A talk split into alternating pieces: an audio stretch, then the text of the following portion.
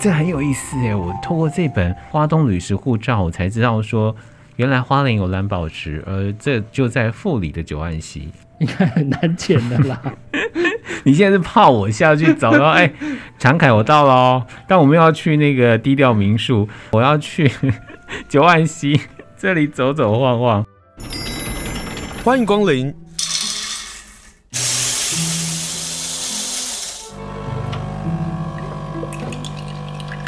今天的盛情款待，请享用。今天呢，要跟大家来介绍一本杂志，这本杂志叫做《花东旅食护照》，旅行食物旅食护照。那这已经是发行了到第四期了哦。解封之后呢，很多人想要出去玩，那也许我们即使想要吃点好东西，花莲、台东有哪一些好吃的东西，而其中又有哪一些的故事？今天要跟大家来介绍花东旅食护照。来到我们现场的是花东旅食护照的主编杨长凯，Hello，长凯好。嗨，大家好，这本花东旅食护照其实很好认，因为你们是做双封面，对，一个是光良，一个是万芳，怎么找到这两个人？主要是他们都因为我们在富里开低调民宿啦，是主要是他们住过低调民宿，啊住过然后不代表会答应你啊，是就是中就间是你们其实服务的太好了。中间还是有一些连结。那在、嗯在聊天或是交流的过程中，呃，我们把那个花东旅食护照的概念跟他们讲，对让他们其实觉得蛮赞同我们做这样的事情，然后也愿意支持。嗯哼，对，所以我们就还蛮厚脸皮的，就就问他说可不可以写一个稿子， 对或是作为封面人物。，对对，然后他们其实都蛮乐意的，因为他嗯们对东部都还有一些连结啦。对，那当然是在有连结性的状况之下，嗯，一起来参加是觉得蛮好玩的这样子。我看了一下哦，因为万芳是他自己写的，对，这个是让我很惊讶，因为这一篇很长，他其这实边大概也有个三千字左右吧。差不多。对，对，因为其实呃，如果是万方的话，我觉得他他对东部的连结蛮深的、哦，嗯而且蛮久的。因为他从月光海的对活动就开始进到花莲台东，对，而且其实东部有蛮多独立书店，他都还蛮喜欢去的。所以他就写了他常常来花莲这样的一个心情。而且我真的推荐大家能够看这篇文万方的文字是，我们要看到万方好好写一篇很难。可以想想，万方讲话本来就很慢的，他的歌本来就非常疗愈的，可是他的文字啊，就像他的人一样、欸，哎，嗯，我们初看的时候，其实我嗯寄、寄给他，对，然后他就说，呃，他很少可以写这么长篇的文，哦，所以在这边可以收录在这一本里面，其实蛮特别的啦。对，嗯，他比如说，他就说他在花莲遇见一个小男孩蹲在地上玩，他就很好奇说这个小男孩到底在玩什么。小男孩的手里没有玩具，没有手机，但是他低着头好专注。他在玩地上的什么呢？他的头低的都快要碰到地了。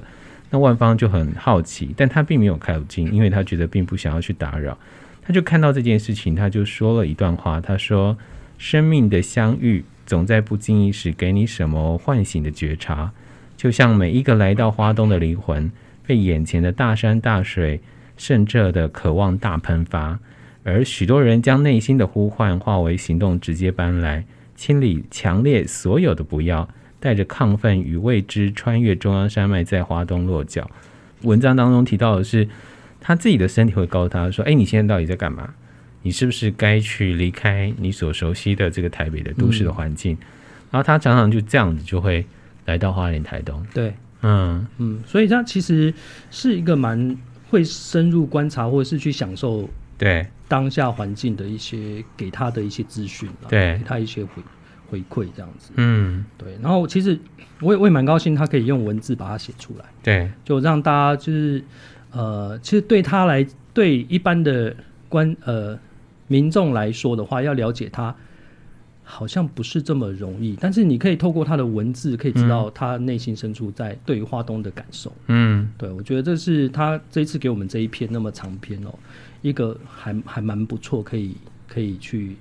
呃看的。对对。如果我们常常在阅读一个人的文字，你自己可以看到这个文字是藏不住的，你可以看出这个人的温暖、这个人的温度、这个人的想法到底是什么。比如说光良，光良他自己也写了一篇是能够自由的旅行是幸福的这一篇，他就直接告诉大家说，住在台北二十年的他，第一次搭普悠玛从台北到花莲玉里就闹出笑话，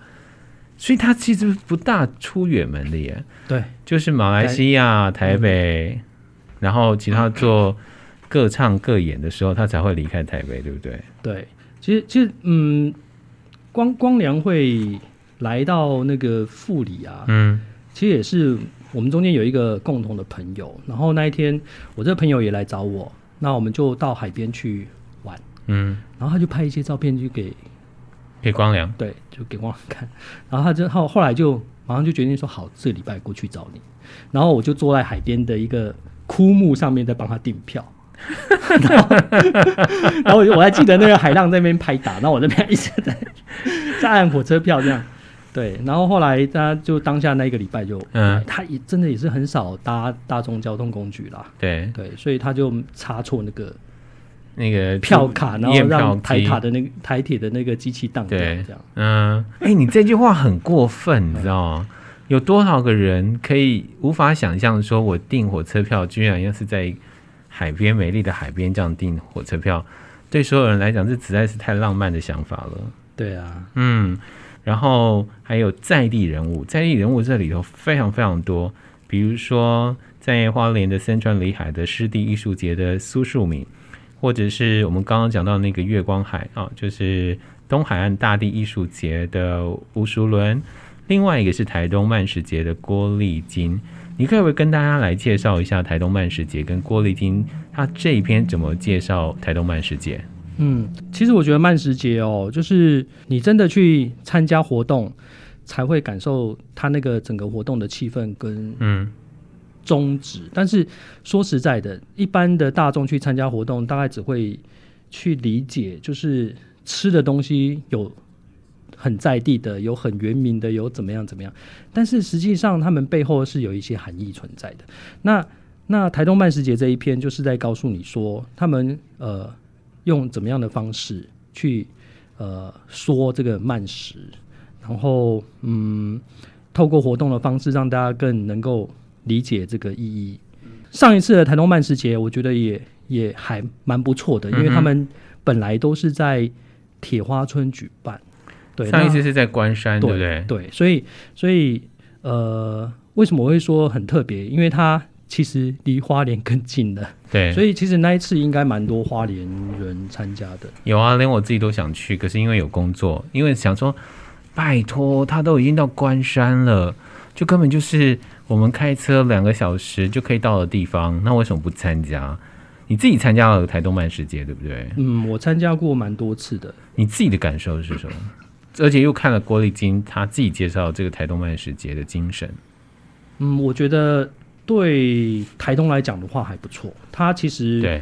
兼具了观光又有很蛮深的文化在里面。嗯哼，对我觉我觉得这个活动真的是很有一个很有深度又有质感的活动。对，对。你自己也在那里吃了东西，对，我们可能从很早期的时候就去参加过他前面几场，那嗯，每次去参加都会看到他每一次的进步跟改变。对，譬如说像前三四五次了，嗯，就开始呃就要自己，好像每次都是要自己带餐具，嗯哼，啊但是对，对，现在那很多活动都这对样，，但后后面有很多人就可能是观光客，他不会自己带嘛，对所以他们又开始做租用的，租用的对方式。然后，呃，我我我有一次参加，我印象很深刻，我就是在那边排队洗盘子，要还他们排很 久。 但我觉得那个那个意义就是说，你不会去抱怨说我要洗要排那么久洗盘子，而是它是一个让你觉得，呃，我这样做是一个很有意义的事情。其实花莲、台东，呃，有很多的主办单位慢慢有这样的一个观念。我觉得最可爱的是花莲、台东的人民，大家都会很愿意去做这件事情。，对就是我当我们知道环境保护这件事情很重要，我们知道必须要减少垃圾或者是禁用一次性的餐具的时候，我们知道那个意义，我们就愿意去做。而大家做的都很心甘情愿，因为我毕竟还是用租的啊，或者是我必须要自己带餐具。是，那这个是，如果您参加呃听众朋友参加我们花莲活动，如果您有发现呃大家希望自备餐具的时候，大概可以去体谅，或者是理解，或者甚至于非常热情的支持这个活动。我觉得现在的人都还蛮支持这样的活动。对啊，这实在是非常非常棒的一件事情。我们刚刚介绍的是在去年的时候，在关山的台东漫食节。那台东漫食节每一年活动的地方都会改变啦，但是呢，在关山旁边的池上，池上呢有一个 NGO 的这个野生动物医院，这是东部唯一，这个很难得。特别要提到就是呃，野湾的野生动物医院，嗯，它其实野湾它是一个呃野生动物的协会啦，对，然后嗯是非政府组织的。那他们在东部有设立一个，应该是去年八月份才刚成立的、嗯哼，一个野生动物医院。对，对，那那主要是因为其实，在东部常常我们常常听到什么黑熊啊、呃套索啊被对套中的啊，或是穿山甲被野狗咬伤之类的。对，早期还没有这个野生动物医院的时候，呃，从东部要后送到可以救治的地方，对，这边北上的话就要到木栅，嗯就是木栅动物园，对然后南下的话就要可能要到屏科大吧，对，对屏东，对，屏东嗯才有办法救治，但是往往就是在路程中这些动物就死掉了。嗯嗯，那所以他们就基于这样的一个呃问题，对。所以就在东部设立了一个呃野生动物医院，一开始我以为它是国家的，你知道吗。不是、欸？因为我对我来讲，就是国家去照顾野生动物，这是非常合理的。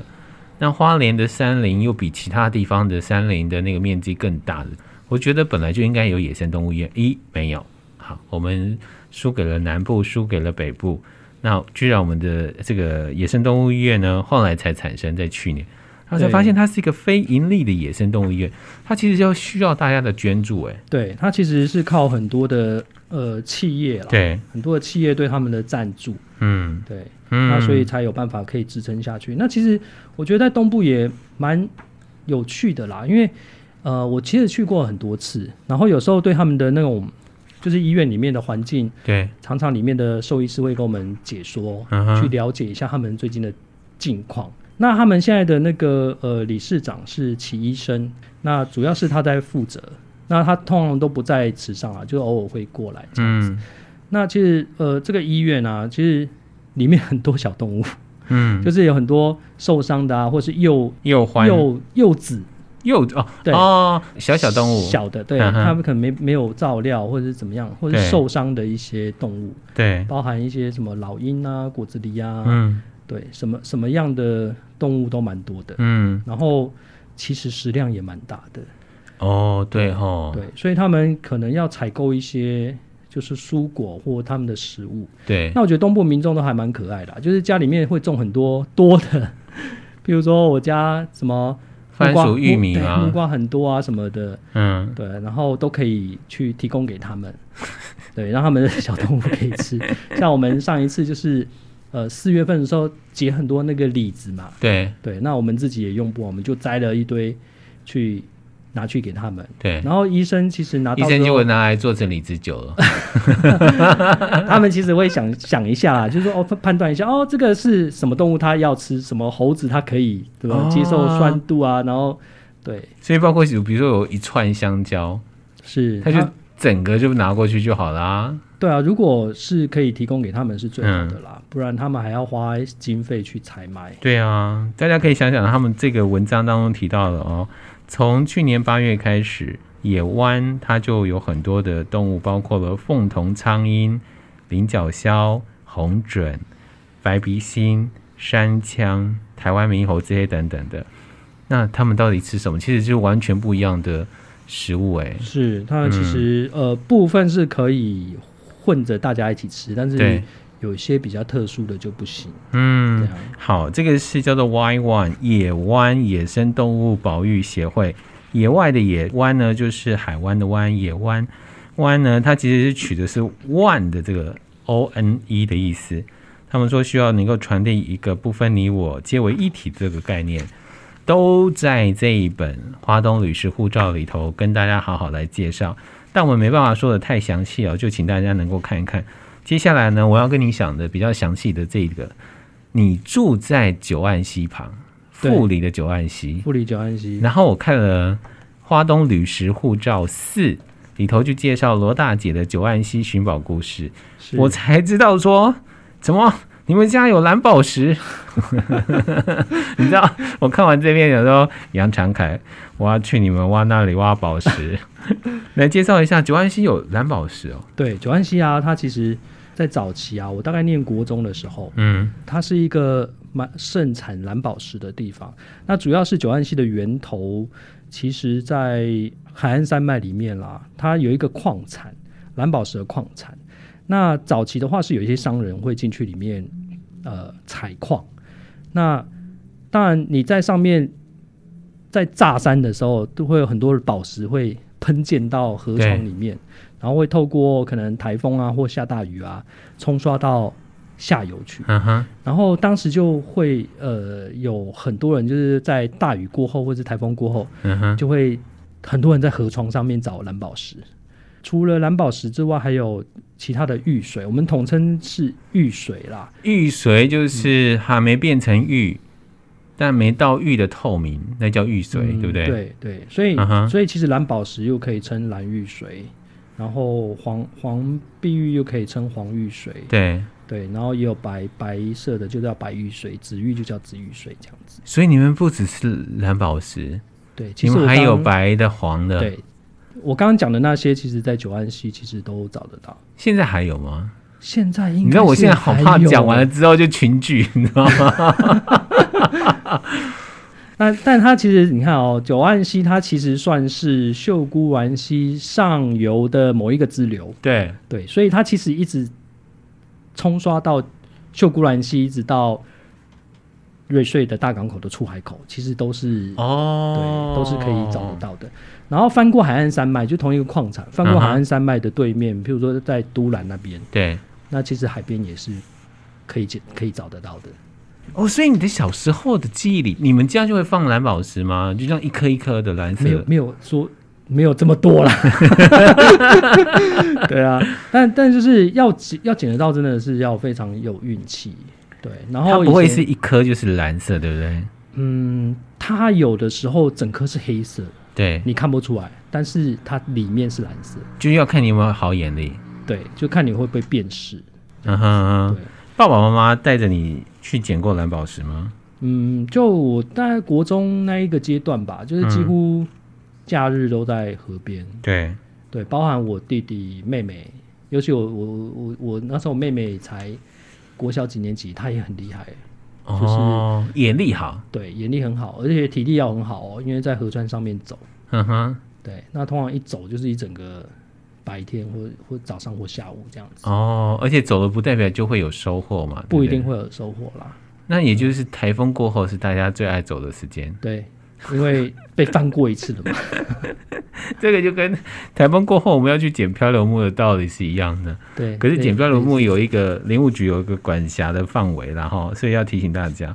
哎、这很有意思哎，我透过这本《花东旅食护照》，我才知道说。原来花莲有蓝宝石，而这就在富里的九岸溪。应该很难捡的 啦，你现在是怕我下去找到？哎，常凯，我到了哦，但我们要去那个低调民宿，我要去 九岸溪这里走走晃晃。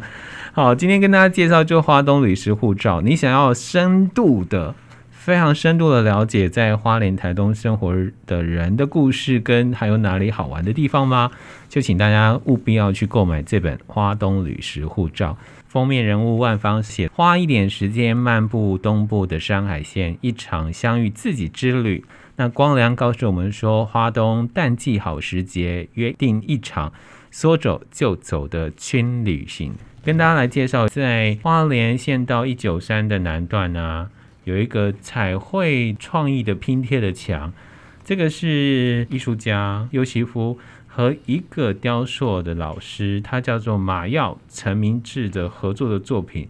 没想到华东旅食护照四，你访到马耀，呃，对，我才知道他老爸在之前就已经做了一个原住民发展协会。对，在那个呃高寮那边，在玉里高寮哦是高寮社区啦，对，对，所所以以他们是本来就是一九三县道的居住的对部落族人了。对，嗯哼，他原本就是在就是高寮那边的阿美族，嗯，然后他其实父亲在高寮那边就是有有一系列就是在做一些类似原住民的文创跟对文化发展的一一些艺术的作品，对艺术的作品。他还有做石板画哎。嗯，比如说，像是优媳夫老师在马太林教会所做的对无就是冰鳄语这样呃子，一个创意拼贴。，对对对对对，也是他们共同所创造的。就是他回到花莲，回到台东，然后他去学木雕、学铁雕，然后把这些给融合进来。对他他其实他是什么样的一个人啊？他他其实就是，我觉得他真的是一个很，虽然是已经呃结婚的嗯一个人，不过他看起来就是一个还长蛮不大的孩还子，对对，就是他很乐乐在于在玩我呃在游戏，在他的艺术里面。这样很好。对我我这样觉得那很个好是一个很很棒的。然后呃说实在的，我不嗯觉得他是一个很会做生意的人。嗯，对，因为因为我进去他的工作室里面看，然后在这本书里面。也有拍他几个有作品嘛，有拍到对不对一个一个类似这样的作品啊。，嗯、哦对，他说客人已经买了， 但是没有时间拿回去，所以放在他那边放了好几年。客人已经买了之后已经买付了了钱了，，对，已经付了钱了。然后一直放到嗯他那对里，对那对，就把它寄回去就好，寄过去因就为好太了。大了，他那个石板画就是有一点哦像一个屏风一样，像一个人这么高这样子。等一下，这个不是木雕，这不是木雕的浮雕，这个是石板做的、哦。对，用石板，然后把石块哼哼拼贴上去的。好，我大概跟听众大概解释一下，我们现在看到的这个一幅作品就是一个石板，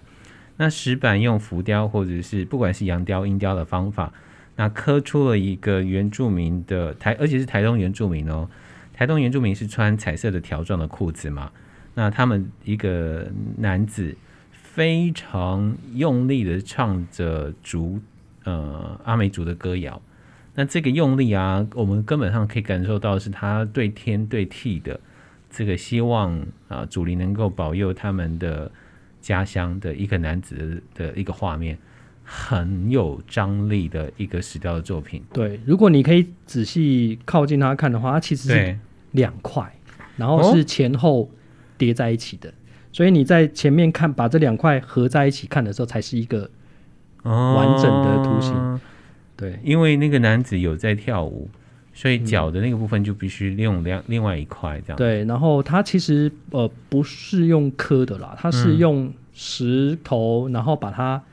呃打成碎片，对、就用用一片一片这样子拼贴上去的。哦那也是非常费工啊。对啊，所以是蛮嗯。蛮特殊的。而且我非常喜欢它的那个力道，我非常喜欢它的颜色，因为它的颜色只留在情人带跟他们的传统服饰上，就那个裤子上，是其他的就留于就留给这个石头原来这个颜色，是是一个很特别的一个作品。所以，如果我们要到要看马耀的作品，就到马太林教会，或者是到他的工作室，对不对？对，其实到嗯在高寮有一些社区里面的作品也是他的啦。不过嗯那时候他算是比较早期启蒙的时候，嗯哼，对，就是他会做这个，也是因为他爸爸启蒙他嗯去帮忙这件事情之后，嗯，之后他就开始呃自己去进修，认真对的去研究对，他的艺术的嗯、嗯。路线这样对子。，那另外一个他们介绍了玉里的一个媳妇，她叫做魏小慧。我看了之后才知道说，哦，她是侯孝贤导演非常喜欢的一个演员呢。那她这也是这个故事，就让我们花莲就多了另外一个很红很红的明星。你看过《少年的安娜》？你看过《好男好女》吗？你看过《海上花》吗？她在这个些电影当中都有演，连聂隐娘都演呢。常凯请教一下，花东旅食护照要怎么买？这一次零零四期没有上其他的通路嗯去做销售，对，那目前其实我们已经卖出一批了，就是我们在在要出刊之前，我做一次的预售，就像卖预售物一样。那 其实蛮蛮多人买哎、的，那是对代表人家相信你、啊。 对啊对啊，那也得到很多人的支持，那也很多呃也很多好朋友支持我们的呃朋友，也有对在那一次活动里面也有赞助我们去发刊这样子。 对，然后接下来是出刊之后，出刊之后我们呃销售的方式有点不太一样了。我们销售的方式目前在外县市的部分的话，可以到我们呃花东旅食护照的脸书社团嗯哼，里面去，可以找到我们的官网，那可以在上面直接订购就可以了，我嗯们就会邮寄到你的家里面。那如果说你是要呃到店面去购买的话，其实我们在整个花莲跟台东大概有七十几家店，嗯就我们选出来还不错的店家，嗯，会帮我们寄卖那个花东旅食护照，可以到他们哦的店里面去找。这在样花莲你可以介绍个一两家呃，吗？哦可以啊，花莲，譬如说像那个秀绿，秀哦绿、 ，pizza 嗯商校街的秀绿，对，啊然哈后来打角，来打搅是在在林区花莲林区管理处对面的，呃，对，就是一个蛮文青的一个区域，对对对对那个地方，那里的小店其实还不错哎、对啊，那对里啊其，实还蛮美的哎、那是我我觉得是小小的秘境哎、是那嗯，边其实还蛮就国风国中蛮那里啦，不嗯错对，不错然后还有一个呃，一群野锅十三路，它也有在帮我对们寄卖，天天卖火锅，吃完火锅记记得要买一本花东 历史护照的意思。是嗯，好，所以这几个店家，如果您在店家用餐的时候看到有一本花东旅史护照，那也许你看到的封面是光良的，也许你看到的封面是万方的，而且万方所在的位置是富里的老戏院吗？呃，富里的那个呃瑞武丹戏院，对对瑞武丹戏院哦，所以大家如果您看到的话，你可以把它买下来哈、哦，因为可以慢慢看。跟大家说，杂志是无法一次看完的，那花东旅食护照更无法一次看完。比如说，他们这边呃邀请了很多人写稿子，有一篇叫做《扣扣扣》，跟着爱丽丝去串门子， 你知道。这篇我看好久、 哦，这篇稿子也太长了。对可是这篇稿子的好玩的地方是，它介绍太多点了。对他呃，我我要先介绍一下爱丽丝这个这个这个人物，好啊，它其实是呃，我们在某一个业界，就是台湾的 GP 界，就是那个重赛车，啊对它它呃，就是怪号怪美称少女了。号称 号称台湾的界的那个 GP 的女神，哦，主要是她其实呃。在 GP 界当过担任过很多的教练的翻译，嗯然后她会有时候会写一些呃国外的一些赛车手的一些评论，哎，对，所以她其实这么是酷，在 GP 界是很有非常有国际观的，嗯在哼还没有疫情之前，它其实是全世界各个赛道都会去跑的，嗯，对，有点像记者，但是对它又不是属于某一个单位，对，对，那它可能就是很比较热衷在这方面啦，嗯对，那他也有担就常担任过一些赛车教练的翻译，来到台湾，比如说在大鹏湾的时候，对，对，去参加这样的活动。他主要是呃这样的人物。嗯哼，那但是他为什么在花东会很熟？就是他其实就骑着重机到处晃，呃他的不是重机，他的是那个野狼，然后就是那个一一般的啊对，对125一二五的车。那他其实，在东部住了蛮长一段时间。哦，那主要是在玉里，嗯哼那也在我们地道民宿当当过小管家好几年。这对样，那所以他他的个性就是他很喜欢到处串门子。那他串门子的，我很佩服会串门子的人， 我真的很羡慕。虽然我的工作是广播人，但我真的没办法做到串门子哎。不过我觉得他的，我觉得他要有一个个性，就是你对所有新鲜的事物要非常有好奇心，对，对，所以你会想要去深度的了解他。那嗯他哼属于这一类型的人，所以他可以挖到很多故事，他可以挖到很多很细的地方对，所以我们其实都称他是花东的小卫星，哦，真的、啊。对，那下次小卫星到市区的时候来上上节目，我可以们可以， 我们来他可以问问他，逼出几个秘境出来。他可以跟你讲很多该讲的跟不该讲的，哦，那我要不该讲 的。对，好，不管是该讲或是不该讲啊，花东旅食护照当中所收录的爱丽丝的文章当中，她总不免呢就讲了几个餐馆啊。我觉得要讲讲吃的，因为我们今天好像还没有讲到吃的。对，先跟大家来介绍一下，杨长凯有一天跟我说，我带你去吃有一家私厨，这家私厨很好吃，但你居然把它收录在花东旅食护照，那我以后我怎么吃得到啊？ 这家叫做嗡嗡创意私厨，爱丽丝也特别介绍到这家，对，其实他们两个是呃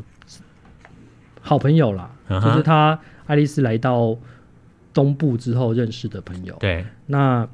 那个嗡嗡啊，他其实也蛮有蛮有趣的。他是住在卓西那边的布农族。啊，是不能煮，对那我要吃其实这嗡嗡啊，他他们其实世代家族的那个工作都是在办桌，哦，对，就是从他爸爸，可能从他爸爸开始吧，还是他爷爷，对，就都是一直在做办桌的工作。虽然他有一个很短的时间在公部门工作，然后后来他就回到自自己家里面去把他们家的事业承接下来。嗯对，嗯，然后假日他可能就出去外面办桌啦。对，啊，然后他现在的模式是在晚上的时候，他会在自己家里面办私厨，但是一样私厨都是要先预约的。对，他的菜色其实还蛮特殊的，比如说你讲比的如说一道我，吃到很好吃的苦茄，就是呃觉得好像还想要再我继续吃，觉得会处理苦茄的人，他做出来的菜都会好吃。真的哦。对，因为那个很难处理，那个超级难处理。然后它其实有很多菜色，不见得是原住民的传统料理，它是用一个比较创新的方式嗯哼，去把它把这道菜做出来。对，对，所以你你看到它的时候，你不会一下子就觉得说，哦，它它好像是一个很很古早味的原住民料理，不对是不是那样子。他有做创意进对，去。它有它有做一些创意跟改变。嗯，好，你会最推荐他哪一道好吃的料理？它其实每次都不一样。哦，私我厨我的去对坏啊处因就为这样子里，我没办法 跟你说，哎，那家对好吃，你一定要吃什么？嗯不是，客人没办法啰嗦。对，哦，好，这个解封之后呢，我们去一下嗡嗡啊，嗡嗡很简单，就是蜜蜂嗡嗡嗡嗡嗡的飞，嗡嗡创意私厨啊。那另外一个我自己也感到兴趣，也是爱丽丝里提到的，这一家到底如何呢？这家叫做台东介治所咖啡馆，因为里头有照片呢、我看到有甜点有咖啡。你知道在疫情期间呢、我最想念就是咖啡馆里头喝咖啡的时光。真的，对，呃，这一间那个台东戒治所，我们我们其实简称就是台东监狱。哦然后，但是台东监 狱 哦，对了解然后它有一个俗名，就是我们我们我们私底下在讲说它是大哥咖啡。哦，真的啊，对，因为它里面的服务生跟做餐的都是里面的受刑人。哦，有有有，那个谁，爱丽丝说，虽然大家总笑称说要去喝大哥泡的咖啡，但这里大概就是刑期五年以下的受刑人，对嗯哼，对，然后他们会就是替你服务这样现在还是吗？一样。其实啊早期、这么酷早期我我听说，因为那时候我还没去，嗯哼早期我听说他们还是就是会穿着那个蓝你白拖啊，跟那个哦， 就是吊嘎这样就子。狱卒服的，对对对对啊对，在这服务，我觉得那还蛮蛮有味道的。我是觉得那个餐点确实好吃，真的很好吃。是他们自己做的吗？对，自己做的，而且那鸡一定好吃。鸡烤鸡也是自己养的，所以他们从食材的源头开始处理到端上餐桌，嗯对就是从呃鸡就从小开始养养养对养烤烤出来给你吃，然对后咖啡也是他们自己，因为他们种的其实豆基本上没有什么成本的问题，没有人人事对他们就是，比如说成本就下这样子，不会说哎、诶我要多赚一点，少赚一点。其实，在应该不会去思考这个事情，对所以他们觉得应该要下这个本就下这个本，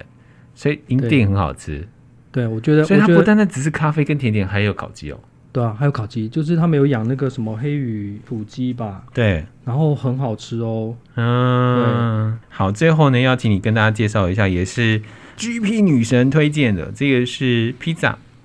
嗯，我觉得那个餐车要这是遇餐到车啊，对啊，它还是有一个它的时间表啦。嗯，对，那那我觉得他还是可以上他的那个平台去查看一下这样子。社团叫八个零对，然后他其实是呃跟那个徐超斌医生有关系啊、哦，对，就八个零七企对业社，对。对，所以它算是一个公益型的餐车。嗯，他就透过披萨卖披萨，然后进到部落，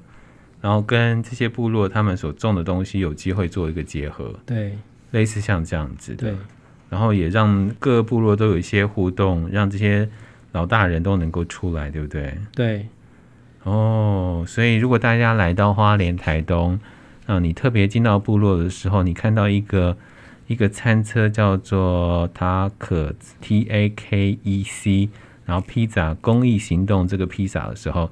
不妨去支持一下。那这个都是收录在花东旅食护照里头。那如果您想要买的话，尤其现在要解封了，解封之后我们到花莲更深入呢，您只要先上网查花东旅食护照，那你也许用订购的方式，我们就直接几个好朋友一起来订购都好。对，或者是你就到店家你在用餐的时候，你会发现有这一本光良或是万芳做封面的花东旅食护照，你就直接给它买下来，你就发现原来花莲有这么多精彩的人的故事，还有美食旅游，这里面还包括了像是呃刺客山啊，我很想要推的就是花莲小站的旅行，这里头都有介绍到，还有很多很多啦，今天没办法一一介绍。是要非常谢谢常凯跟我们介绍花东旅食护照，谢谢你。谢谢大家。